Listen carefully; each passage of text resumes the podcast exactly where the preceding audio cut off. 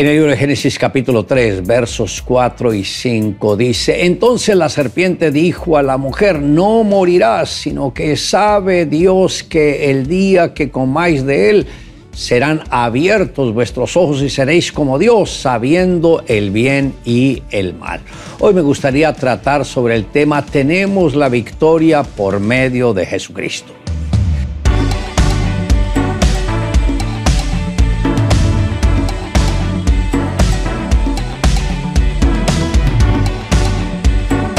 Debido a que Lucifer perdió todos los privilegios de los que antes gozaba, se consoló alimentando el odio y la venganza contra Dios y también contra su obra. Como sabemos, al Señor le tomó cinco días crear el hogar de la primera pareja que él había formado del polvo de la tierra y a la cual había dado su soplo de vida, elevándolos a la dignidad de que fueran partícipes de su misma naturaleza.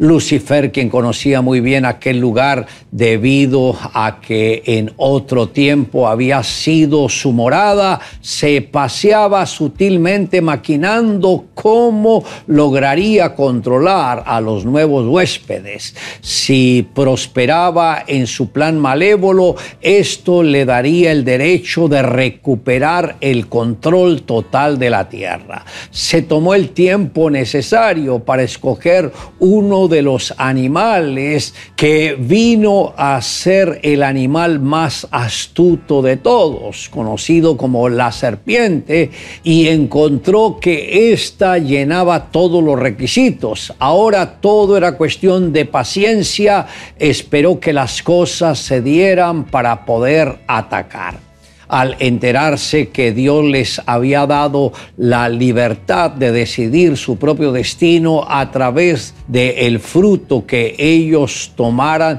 de alguno de los dos árboles principales, o sea, el árbol de la vida o el árbol del conocimiento del bien y del mal. Y ahí fue cuando el enemigo se determinó en actuar. A través de la serpiente se mantuvo cuidando de una manera cautelosa que ninguno de los dos fuera a tomar del árbol de la vida, pues una vez que ellos lo hicieran, no habría forma de poder influenciar negativamente en sus vidas, ya que al tomar de ese fruto obtendrían la vida eterna.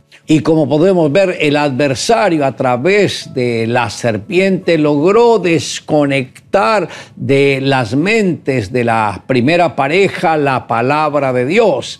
La primera frase que la serpiente le dijo a la mujer fue, con que Dios os ha dicho, no comáis de todo árbol del huerto puso en tabla de juicio la palabra de Dios. Esto sorprendió a la mujer, quien se permitió sostener un diálogo con la serpiente hacerle creer que Dios les había mentido fue su segunda frase más determinante. Entonces la serpiente dijo a la mujer, no moriréis, sino que sabe Dios que el día que comáis de él serán abiertos vuestros ojos y seréis como Dios sabiendo el bien y el mal. Esto fue fulminante, pues trató a Dios de mentiroso, de egoísta y envidioso y les hizo creer que Él les estaba limitando su esfera de acción. Aunque la mujer estaba siendo arrinconada por el adversario, ella pudo haberse liberado de su engaño con solo haber declarado la palabra que el mismo Señor les había dado. En Estonia había un rey a quien todos temían. Quien contradecía su opinión era condenado a muerte. El rey no tenía problemas y por lo cual el rey mandó a buscar a un gran sabio. Cuando este sabio llegó al reino, se enteró de la política del rey y pensó, utilizaré la técnica de, tiene razón, todo lo que el rey consultaba, así le contestaba. Cada vez empeoraba. El vecino reino de Crocavia, al conocer la situación, declaró la guerra. Sería muy fácil conquistarlo, pensó su rey. Para evitar el derramamiento de sangre, le ofreció al rey de Estonia anexarlo a su reino y él seguiría gobernando, pero este rey no aceptaba que le dijeran qué hacer y decidió pelear. Cuando pidió el consejo al sabio, este no tenía dudas de que lo mejor era aceptar la propuesta. Sabía el riesgo que corría, pero aunque lo hiciera matar, existía la posibilidad que luego cambiara de opinión. Muchas personas estaban en riesgo, por lo que le aconsejó que no lo enfrentara. El rey decidió pelear, perdonó la vida del sabio, pero lo echó del reino. Su gente se iba muriendo. Le rogó al rey de Crocavia que cesara su ataque y le permitiera ser parte de su reino. Una vez aceptado, su primera orden fue que trajeran al gran sabio, con quien se disculpó y le suplicó que le quería como consejero. Y éste le contestó, podrás tener decenas de sabios, brillantes consejeros, siempre tienes la opción de usarlos o no, pero si no los escuchas, será todo en vano. Le invito a que me acompañe en la siguiente oración. Amado Dios, gracias porque tu palabra es vida y es vida eterna.